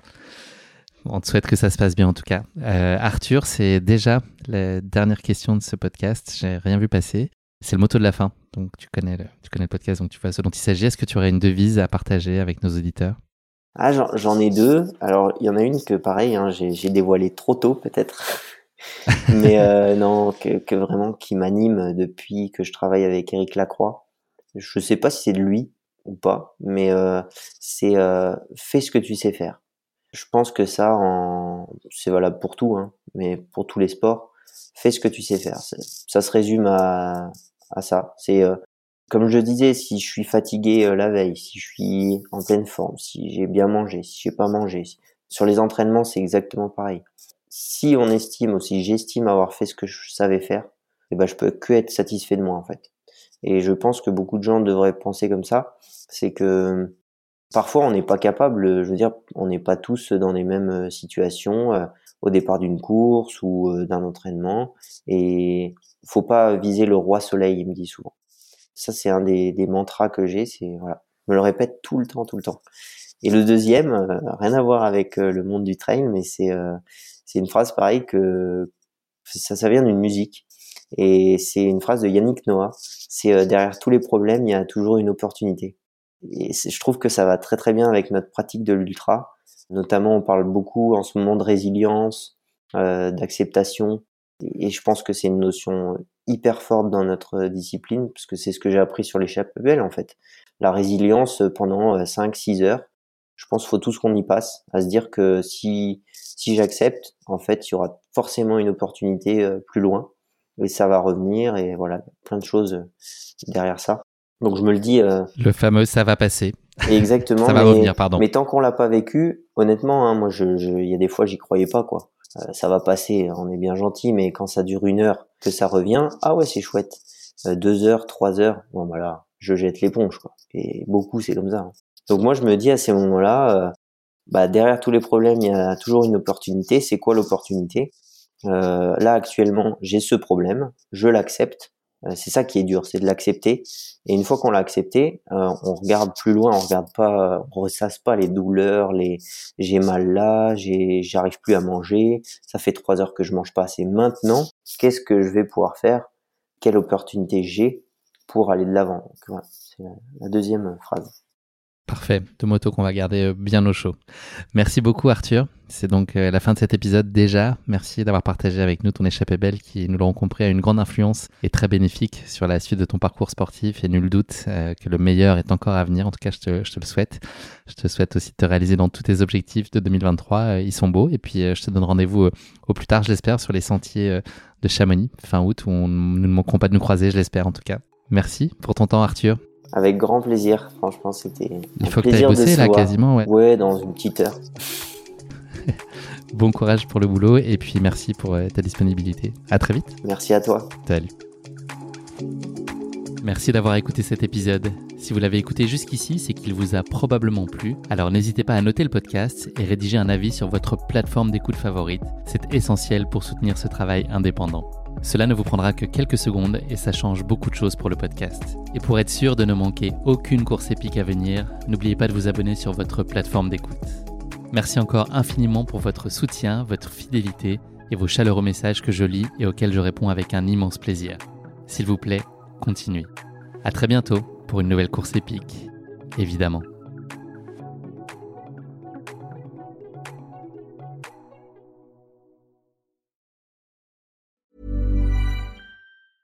Mom deserves the best, and there's no better place to shop for Mother's Day than Whole Foods Market. They're your destination for unbeatable savings, from premium gifts to show-stopping flowers and irresistible desserts. Start by saving 33% with Prime on all body care and candles. Then get a 15-stem bunch of tulips for just $9.99 each with Prime. Round out Mom's menu with festive rosé, irresistible berry chantilly cake, and more special treats. Come celebrate Mother's Day at Whole Foods Market.